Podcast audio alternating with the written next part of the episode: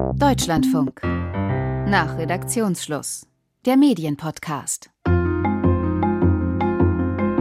Oh nein, diese fürchterliche Frage direkt zu Beginn. ähm, ich, ich bin wahnsinnig ambivalent. Ähm, lasst uns bleiben. Lasst uns erst bleiben. Erstmal bleiben. Erstmal bleiben. Die schwierige Frage, auf die da geantwortet wurde, lautet Twitter, bleiben oder gehen?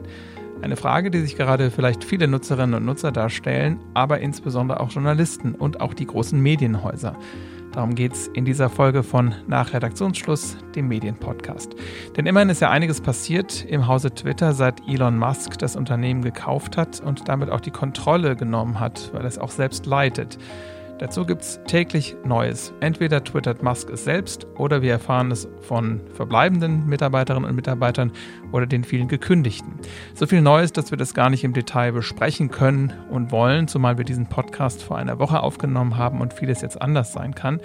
Uns geht es um Grundsätzliches. The bird is freed, der Vogel ist befreit twittert Elon Musk in der Nacht. Nach der Übernahme durch Elon Musk wird bei Twitter reihenweise Personal abgebaut. Musk hat sich mit dem 44 Milliarden Dollar schweren Kauf völlig verrannt. Wenn Sie Twitter so betreiben, dann helfe uns Gott. Die Entscheidung, Donald Trumps Twitter-Account wieder freizuschalten, hat viele unterschiedliche Reaktionen ausgelöst. Twitter unter Elon Musk wird zum Testfall für die Wirksamkeit der neuen EU-Gesetzgebung. Jene, die Twitter erstmal weiter nutzen, könnten bald vor der Frage stehen, gehen oder bleiben.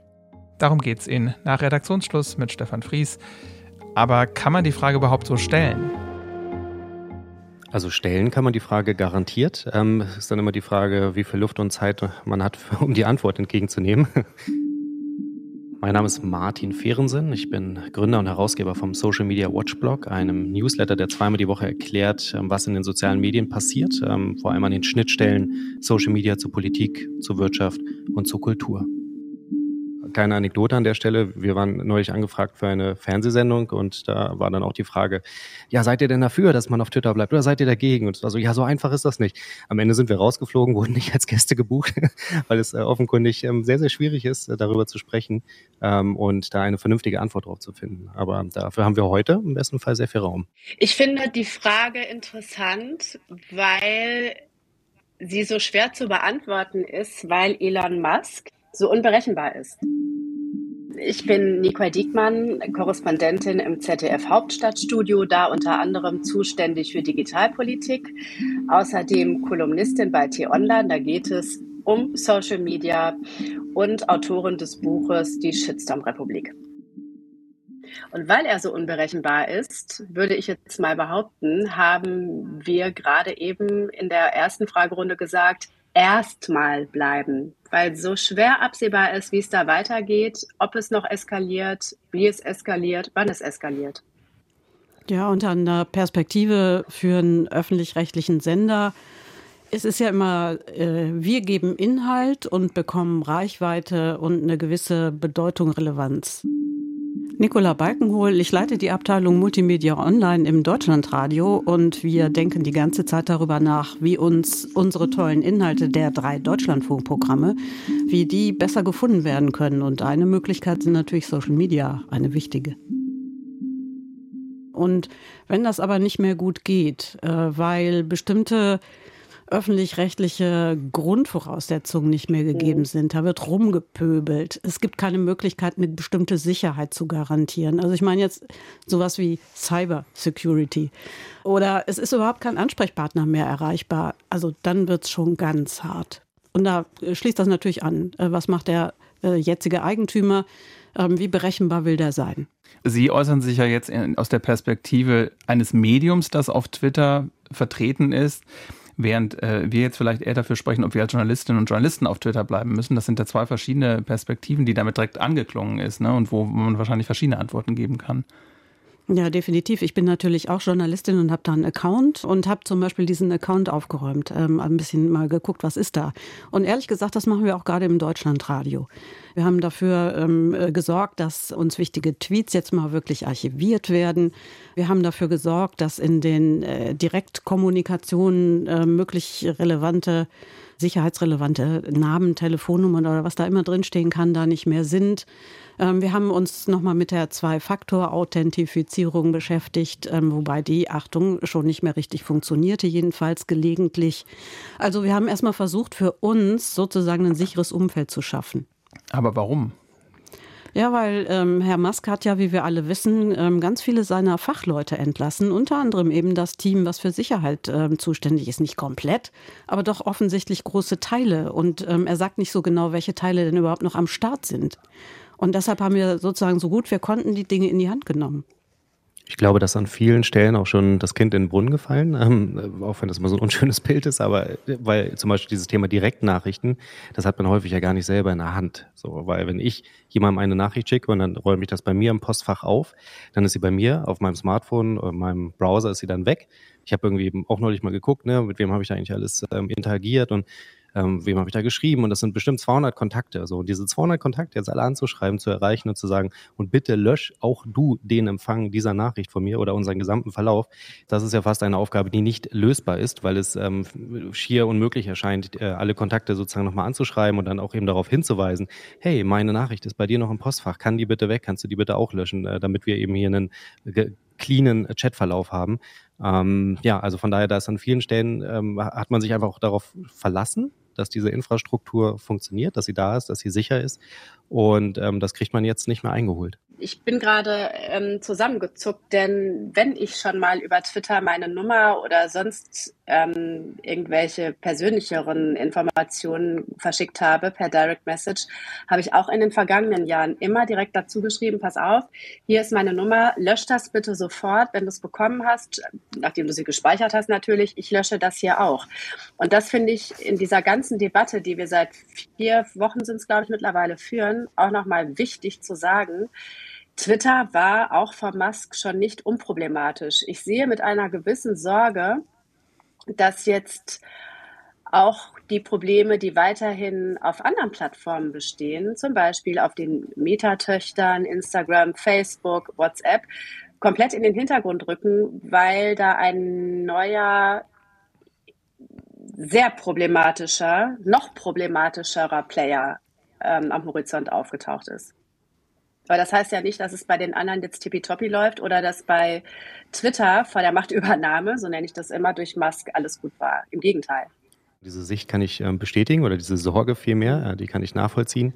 Ähm, wir machen ja nichts anderes, als sozusagen uns das anzuschauen, was passiert bei den äh, Social Media Plattformen, sind da ganz oft darauf angewiesen, was US-KollegInnen äh, berichten.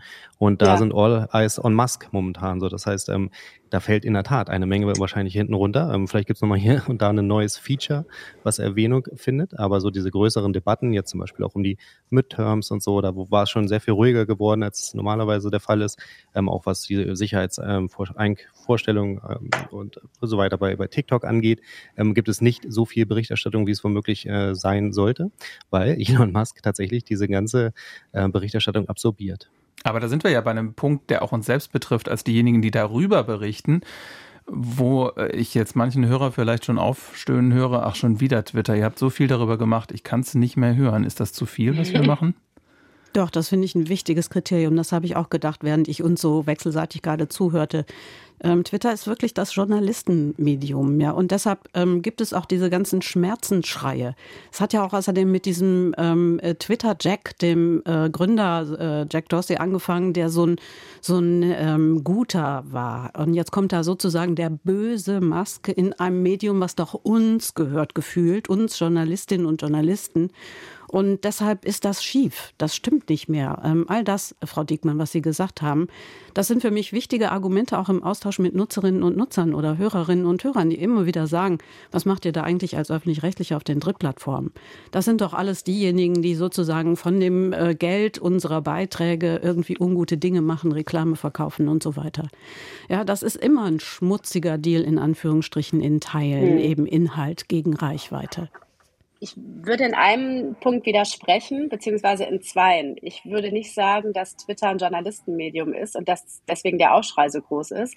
Twitter ist ein Journalisten- und Politikmedium. Das ist das Problem, dass da so viele Multipla Multiplikatoren sich tummeln und äh, Twitter deswegen mittlerweile so eine große Relevanz hat, weil, und da bin ich bei meinem nächsten kleinen Widerspruch, auch die sogenannten etablierten Medien da mittlerweile ja darauf anspringen, was da passiert. Und das wiederum wissen ja auch die politisch Handelnden, was man zum Beispiel gesehen hat, als Annalena Baerbock ausschließlich bei Twitter verkündet hat, dass die Grünen jetzt ein Parteiausschussverfahren gegen Boris Palmer anstreben.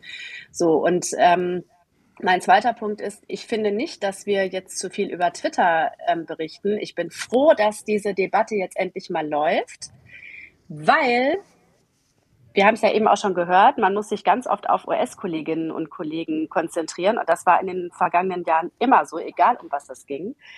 Wir machen hier in Deutschland viel zu wenig in dieser Hinsicht. Wir vernachlässigen die Berichterstattung über Social Media total. Deswegen wirkt es jetzt so viel. Das hätte in den vergangenen Jahren auch schon in so einer Schlagzahl passieren müssen. Und zwar nicht unter Vermischtes oder Panorama nach dem Motto, seht her, was für ein bunter Vogel jetzt an der Spitze von ähm, Twitter ist, sondern im Wirtschaftsteil und im Politikteil. Ja, da würde ich zum Teil widersprechen wollen. Ähm, ich glaube, es gab sehr viel Berichterstattung, auch zum Beispiel um Facebook, ja, um Cambridge Analytica. Also da gab, überschlugen sich ja die Schlagzeilen und es gab sehr, sehr viel Berichte, Reportagen, auch im Fernsehen, Dokumentationen und dergleichen. Auch eben von deutschen Kollegen in deutschen Medien. Und bei Twitter ist es aber tatsächlich nochmal ein Sonderfall, weil Twitter ist wirklich, ja klar, da spielen ganz viele unterschiedliche Gruppen spielen auf Twitter eine Rolle. Ne? Es gibt ganz viele unterschiedliche ähm, Blasen sozusagen, die sich, ähm, die dort wichtig sind. Aber das ist die Journalistenblase, die Politikerblase, es sind aber auch Gamer, die Twitter ganz maßgeblich nutzen sind Menschen aus dem K-Pop-Bereich, die Twitter ganz maßgeblich nutzen.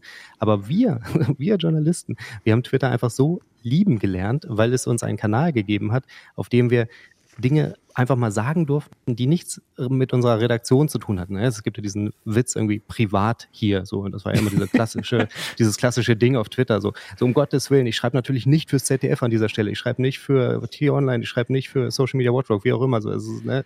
sondern ich bin hier privat. So, das hat Menschen dazu gebracht, in Positionen zu kommen, die sie vielleicht so auf dem klassischen Wege gar nicht erreicht hätten.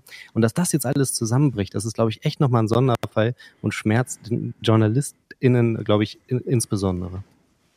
Aber danke, Frau Diekmann, dass Sie legitimiert haben, dass wir jetzt doch noch mal länger drüber sprechen können. So. Sonst hätten wir hier direkt Schluss machen müssen. Eben. Ja, aber finden Sie das auch, dass, dass es eigentlich zu viel äh, ist? Also, was sagen Sie zur Kritik von Martin Fehrensen? Nee, also ich habe schon an dem Punkt ein, ähm, ein großes Kopfschütteln an mir selber registriert, als es darum ging, ähm, um diesen Zusatz privat hier. Das entspricht nicht meiner Erfahrung mit meinen Arbeitgebern, äh, dass ich das zwar reingeschrieben habe, damit ich endlich mal loslegen darf.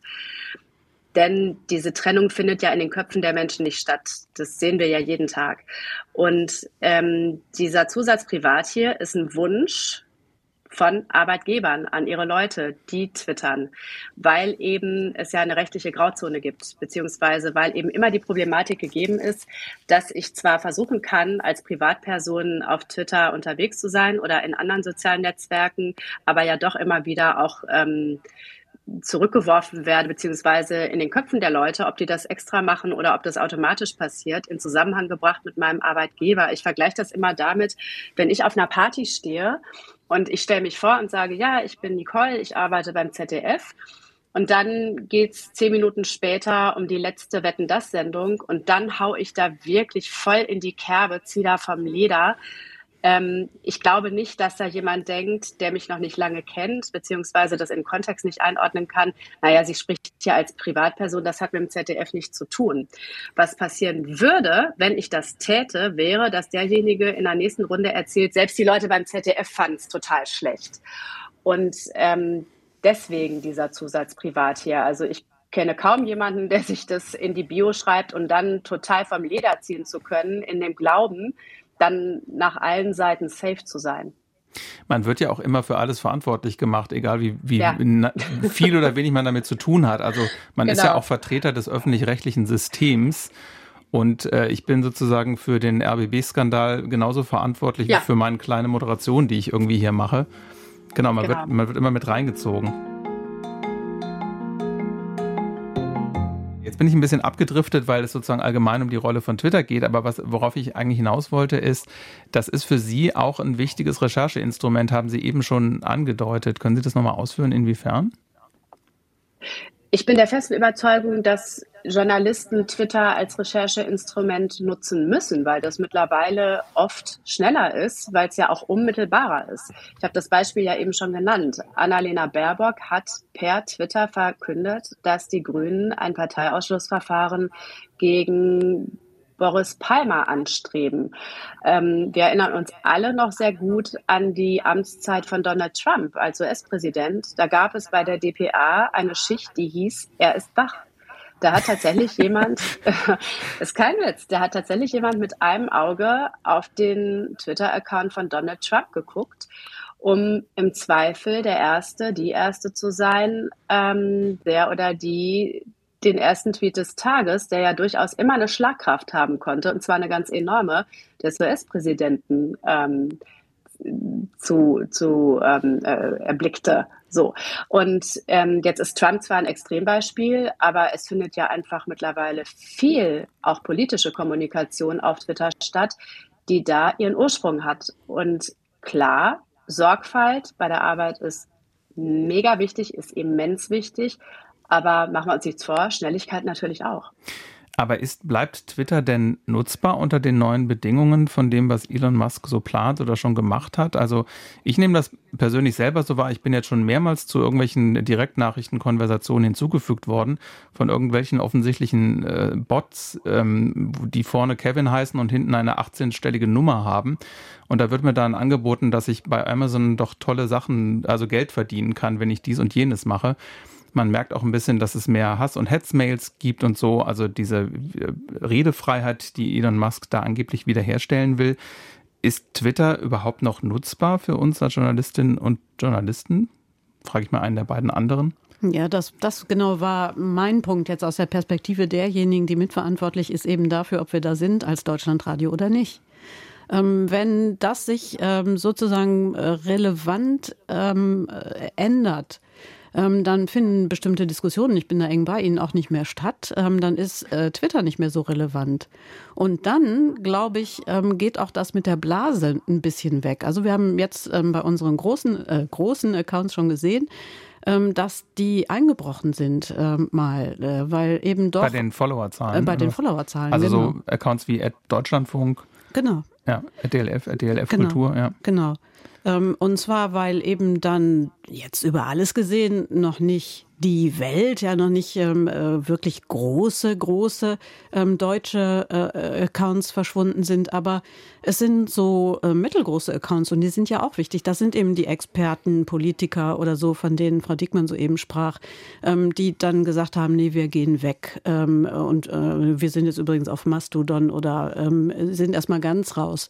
Also dieser Prozess, der wird sich, glaube ich, eine ganze Weile hinziehen, bevor wir an einem Punkt angelangt sind, wo wir von dem aus wir, der ist irgendwo in der Zukunft, äh, rückblickend äh, sagen würden, hätten wir auch früher rausgehen können. Und es fällt ja dann auch eine Möglichkeit für Nutzer weg, mit uns in Kontakt zu treten, weil das ist ja extrem niedrigschwellig in sozialen Netzwerken. Ja, und das ist immer einer der Gründe. Also ich beantworte auch oft ähm, Hörer- und Nutzeranfragen, ähm, die genau das sagen. Also ihr als öffentlich-rechtlich solltet eh nicht auf diesen ähm, Social-Media-Plattformen sein. Und ähm, das ist eines meiner Argumente, niedrigschwellig erreichbar sein. Natürlich dieser alte Spruch, äh, da sein, wo die Menschen sind, ähm, ist ein wichtiger.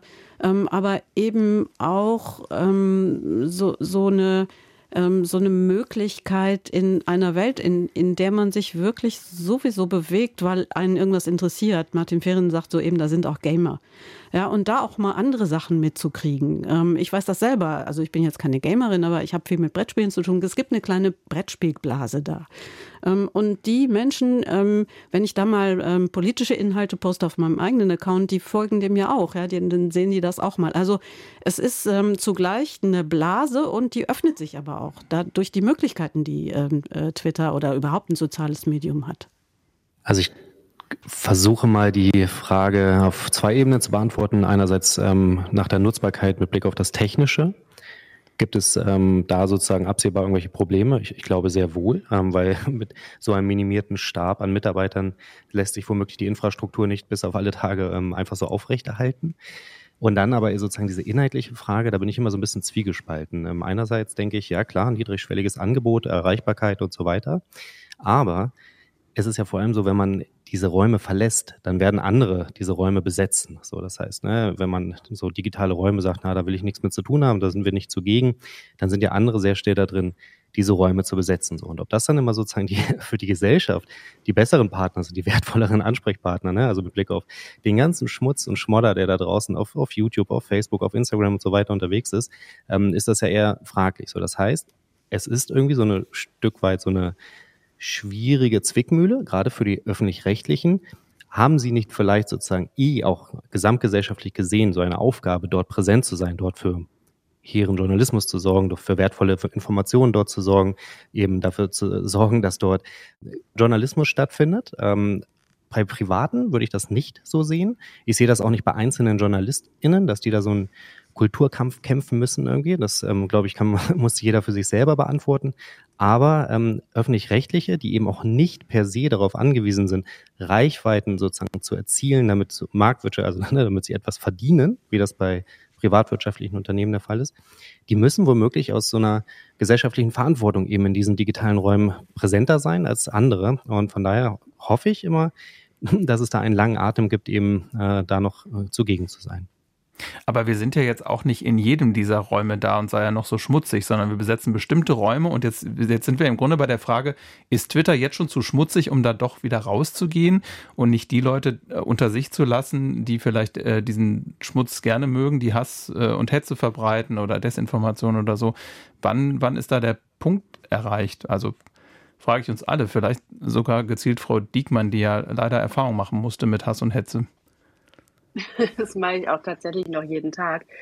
Ich glaube, dass sich diese Frage mir erst dann stellt, ob ich jetzt tatsächlich rausgehen sollte aus Twitter, wenn die Objekte meiner Recherche, meiner täglichen Arbeit, sprich Parteien, Politiker, Institutionen, ähm, auch da weg sind und, das finde ich wichtig, ähm, einen neuen Raum gefunden haben eine Alternative gefunden haben zu Twitter. Ich glaube nicht, dass wir nach all dieser jahrelangen Erfahrung einerseits natürlich senden zu können, andererseits aber tatsächlich auch niedrigschwellig miteinander in Kontakt treten zu können, beziehungsweise erreichbar zu sein, darauf verzichten werden. Ich glaube auch nicht, dass Mastodon, Stand jetzt, die Alternative dazu ist, aber es wird eine geben müssen. Und wenn da eine solide Basis gegeben ist, zum einen was Usability angeht, was Stabilität angeht, was aber eben auch die Präsenz derer, die ich eben genannt habe, angeht, dann könnte ich mir vorstellen, ähm, Twitter zu verlassen. Ich würde noch eine Stufe vorschalten. Ähm, die Frage ist, wann nimmt man nur noch passiv dort teil? Wann nutzt man es wirklich nur noch als Rechercheinstrument? Ähm, postet aber nichts Eigenes mehr und ähm, beteiligt sich dort auch nicht mehr an Debatten. Und das ist eine Frage, die kann ich tatsächlich im Moment noch nicht beantworten. Die haben wir uns übrigens Sachen. auch gestellt. Genau, die haben wir uns auch gestellt als äh, ja so, sozusagen mit unseren Deutschlandfunk-Programm-Accounts. Ähm, äh, das ist sozusagen der nächste Schritt, der äh, da vorsteht. Ähm, wann das genau sein wird, kann man ja total schlecht äh, definieren, ähm, sondern das ist ja geht zurück auf ähm, Erfahrungen, die man macht und die man dann wieder einschätzt und so weiter. Ne? Aber ähm, das ist der, äh, der nächste Schritt, finde ich. Und was muss dann passieren, fragen wir uns die ganze Zeit, ähm, äh, um dann wirklich rauszugehen. Und da, Frau Dickmann, wäre ich ein bisschen weniger optimistisch. Ich glaube nicht, dass wenn Twitter jetzt absehbar sich sozusagen selbst zerbröselt, es eine alternative Plattform geben wird, sondern es wird eben sehr viel mehr verteilt sein. Und das sehe ich auch sehr, sehr, äh, naja, mit einem traurigen Auge, ähm, weil uns das äh, die Arbeit äh, in mehrerlei Hinsicht wieder schwerer machen wird. Recherche betreffend, aber auch Publikum ansprechen betreffend. Ich glaube, wir erleben mit sozusagen jetzt mit so einem langsamen Niedergang von Twitter, wenn man ihn jetzt gerade so beschreiben möchte, ähm, ein Stück weit eigentlich etwas komplett Logisches, weil wir schon seit Jahren in den sozialen Medien erleben, dass äh, sozusagen Text zunehmend verschwindet, ja, die Visu das Visuelle übernimmt. Ähm, egal, ob es erst sozusagen der Siegeszug von Instagram war oder dann eben der Siegeszug von TikTok, ähm, sprich Kurzvideos, ähm, die immer mehr äh, in den Vordergrund treten. Und Twitter hat da immer so eine Ausnahmestellung gehabt. Erstens, weil Twitter es geschafft hat, eine Öffentlichkeit herzustellen, wie es die anderen Plattformen nicht vermochten. Ja, es gab sozusagen immer diese nebulöse Umschreibung, so Marktplatz der Ideen. Ich glaube, das war immer ein bisschen zu elaboriert und zu schön geredet, aber es gab sozusagen einen Ort, wo ganz viele unterschiedliche gesellschaftliche Akteure zu Wort gekommen sind, wo Menschen gehört werden konnten, die sonst kein Gehör gefunden haben. Ja, marginalisierte Gruppen ähm, und dergleichen, die es eben geschafft haben, dann Einzug zu halten äh, in den gesellschaftlichen Diskurs. Und die Frage muss ja schon auch sein, ist es vielleicht tatsächlich sogar das Interesse von Elon Musk, sozusagen eben diese Räume aufzulösen, ja, und dem äh, Twitter sozusagen dann ein Stück weit einen Todesstoß zu versetzen, damit es eben auch diese digitalen Räume des, des gesamtgesellschaftlichen Austausches nicht mehr gibt, sondern das, was wir eben gesamtgesellschaftlich gerade in den sozialen Medien erleben, ein zurück in kleinere, privatere Räume, raus aus den Feeds, ne? den Facebook-Feed. Wer postet denn noch auf Instagram in den Feed? Das passiert ja kaum noch. So, das heißt, auch da ist eigentlich schon eine zunehmend passive Nutzung vorhanden. Leute treffen sich in Gruppen, treffen sich in Messenger-Gruppen, ähm, posten vielleicht dann in, irgend, in irgendeinem äh, Forum, hätte ich fast gesagt, in irgendeiner Kommentarspalte beim Newsletter nochmal was. Aber es ist ja auch die Debatte, die wir auf Twitter erleben, ist ja total spitz. So, es sind wahnsinnig wenige NutzerInnen in Deutschland und von denen twittert ein Bruchteil. Das heißt, ein Bruchteil ist überhaupt nur aktiv dort auf dieser Plattform. So, und ähm, die, das ist, ich, ich glaube ehrlich gesagt eher, dass wir da so ein Stück weit das erleben, was gerade insgesamt in den sozialen Medien passiert, nämlich ein Hin in kleinere, privatere Räume wieder und ein Hin zu mehr Videoinhalten und dementsprechend weg von diesem textbasierten, wie wir es bei Twitter jahrelang hatten. Und jetzt gibt es ja noch einen weiteren Punkt. Das eine ist, dass ähm, wir Twitter-Nutzer den Eindruck haben, dass es äh, unangenehmer dort wird, weil mehr Bots wieder da sind, weil Hass und Hetze nicht so gelöscht oder bearbeitet wird, wie es auch äh, EU-Regeln zum Beispiel vorsehen. Und gleichzeitig gibt es ein Argument, Martin, das hast du in deinem Newsletter geschrieben, ich finde Elon Musk fürchterlich und möchte nicht dazu beitragen, seinen Einfluss, seinen Wohlstand zu mehren. Das heißt, wir haben irgendwie auch ein moralisches Argument in dieser Debatte. Magst du das noch kurz erklären? Naja, prinzipiell habe ich als Privatperson ähm, es ja in der Hand, wo ich mich aufhalte und welche Services ich nutze. So, das heißt, na, ich überlege mir in meinem Einkaufsverhalten ja auch, möchte ich den und den Konzern unterstützen, möchte ich die und die Reise antreten, fahre ich lieber Fahrrad, fahre ich lieber mit dem Auto. Das kann ich mir an vielen Stellen in meinem Leben aussuchen, wie ich mich durchs Leben bewegen möchte. Bei den sozialen Medien verhält sich das leider etwas anders. Das heißt also, da sind wir auf Services angewiesen, die oftmals in den Händen von Einzelpersonen liegen, die einen so großen Einfluss äh, auf das Weltgeschehen haben, aber in keiner Weise demokratisch legitimiert sind, sei es ein Elon Musk oder sei es auch ein Mark Zuckerberg. Ähm, und man darf sich natürlich die Frage stellen, möchte ich denn überhaupt dort aktiv sein? Journalistische Angebote, Institute, gerade aus dem öffentlich-rechtlichen, die können sich womöglich aufgrund der vorher beschriebenen Situation das nicht so einfach aussuchen und entscheiden, da möchte ich nicht mehr mitmischen.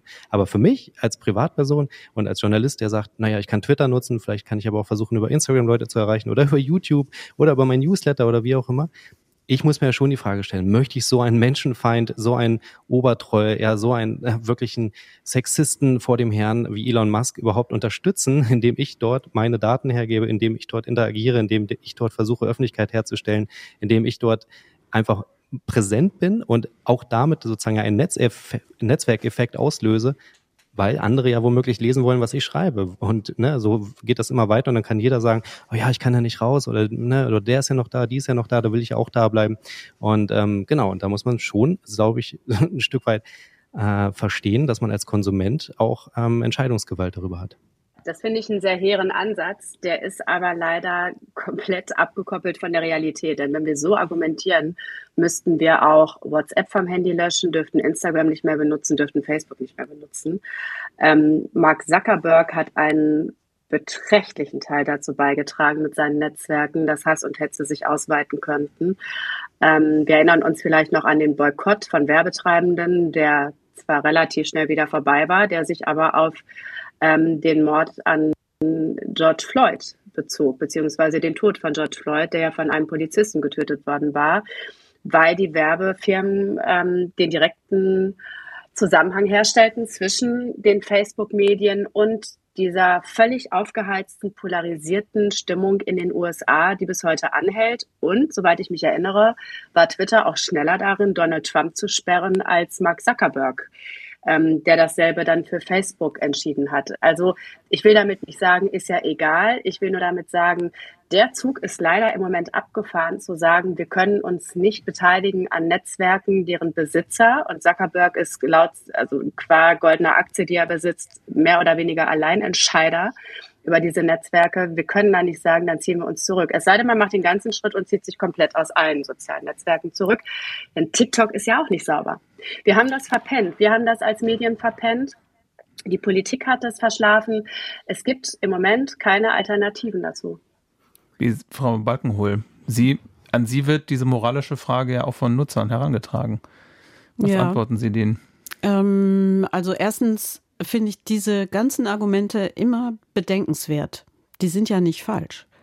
Ähm, und ähm, natürlich sind zum Beispiel auch so Staatsverträge von öffentlich-rechtlichen äh, Rundfunkanbietern äh, letztlich auch moralische, idealistische, so wie eben das Grundgesetz ähm, letztlich auch idealistisch ist. Ähm, das ist jetzt vielleicht ein bisschen zu weit hergeholt oder wird es zu groß, aber ähm, wieder zurück. Ähm, ich kann dieses Argument ja auch mal rumdrehen. Ähm, äh, dieses moralische von ähm, Herrn Fehrensen, wenn ich nämlich überlege, wo sind wir überall nicht? Ja, also ähm, wir mit den Deutschlandfunk-Accounts sind nicht zum Beispiel auf Snapchat. Snapchat. Ähm, oder ähm, wir sind äh, zum Beispiel noch nicht in äh, Telegram-Kanälen vertreten. oder wir sind nicht relevant auf YouTube. Ähm, und jedes Mal könnte man sagen, ähm, ihr müsst da aber sein, weil ihr seid ja zuständig ähm, für eine bestimmte moralische oder ethische äh, Beeinflussung eines solchen öffentlichen Gesprächsraums, der ja soziale Medien immer sind. Und äh, das funktioniert ja nicht. Also ehrlich gesagt, ähm, irgendwann mal, wir würden das gar nicht schaffen, ähm, uns so, so zu vereinzeln, sondern ähm, wir versuchen natürlich drauf zu gucken, wo erreicht die meisten und dann wieder zu gucken, wie verhält sich das ähm, mit unseren Ressourcen.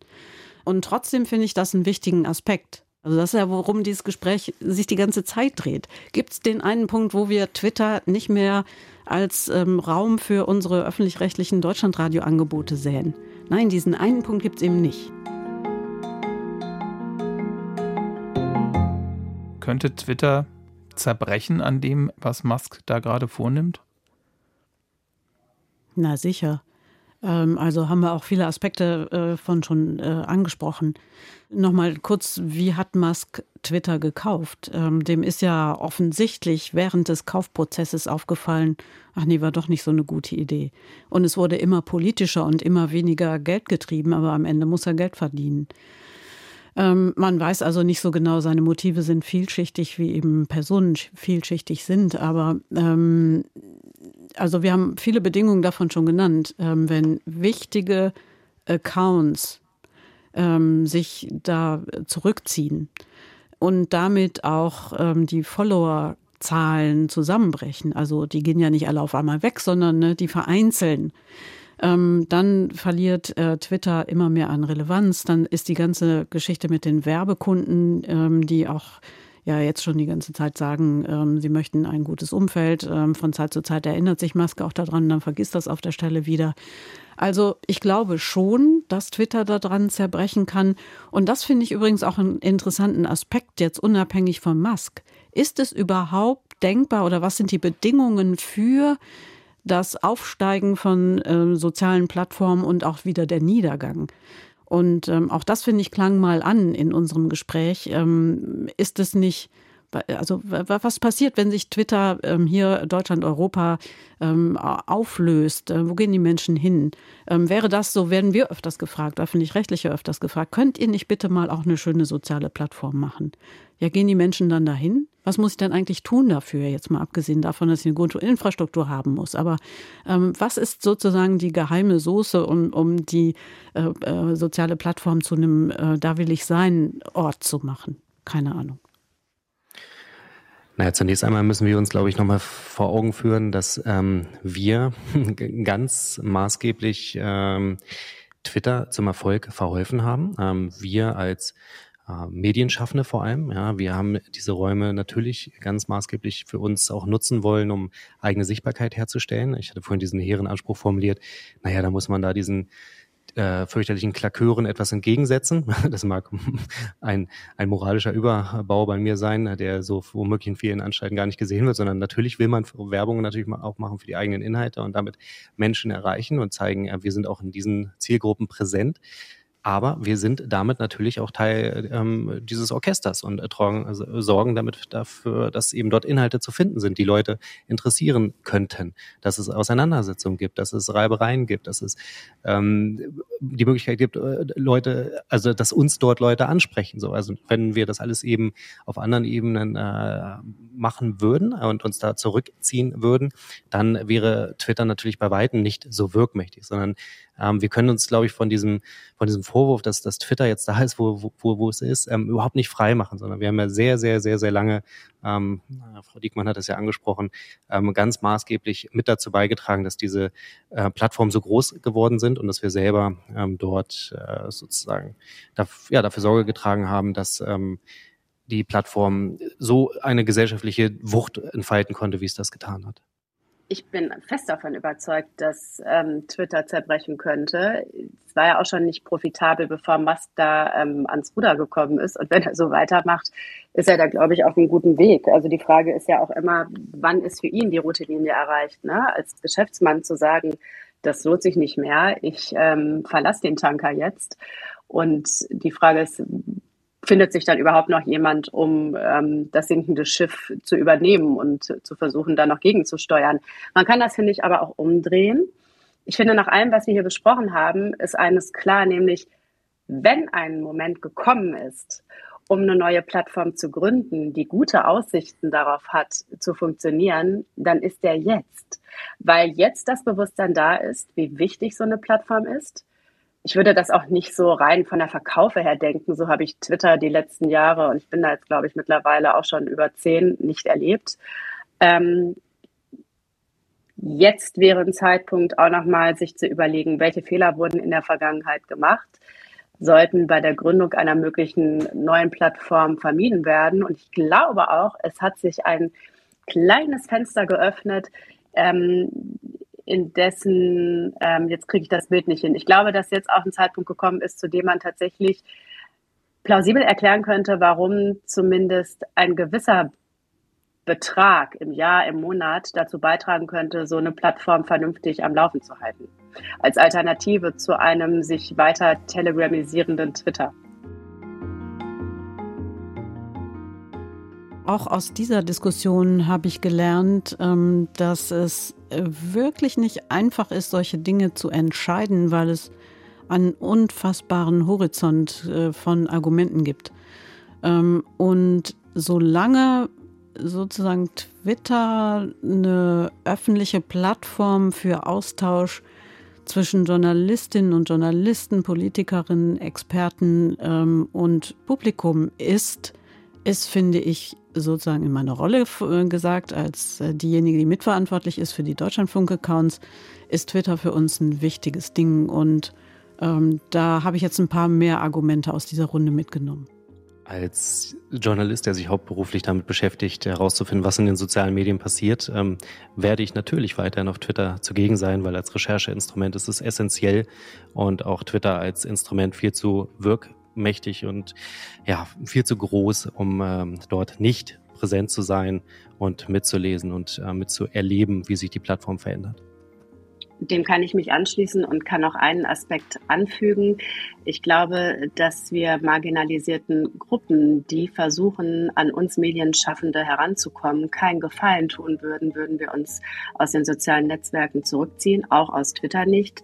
Ich sage das mit Blick auf Iran und auch mit Blick auf China, wo man sehr darauf setzt, an staatlicher Repression und Zensur vorbei, zum Beispiel über Twitter, ähm, an Leute wie uns heranzukommen, die sich der Themen dann erst annehmen können, wenn sie eben frei von staatlicher Zensur und Unterdrückung an die Öffentlichkeit gelangen.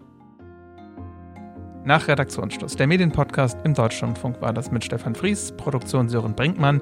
Mit dabei waren Nicole Diekmann, ZDF Hauptstadtkorrespondentin, Martin Fehrensen, Digitaljournalist vom Social Media Watch Blog und Nicola Balkenhol, Multimedia-Chefin beim Deutschlandradio. Abonnieren können Sie den Podcast überall, wo es Podcasts gibt und hören in der DLF Audiothek. Und wenn Sie selbst mal ein Anliegen haben, dann melden Sie sich bei uns an nach deutschlandfunk.de. Fragen und Kritik rund um Medien nehmen wir da an. Schreiben Sie auch gerne eine Telefonnummer dazu, dann kommen wir schneller ins Gespräch.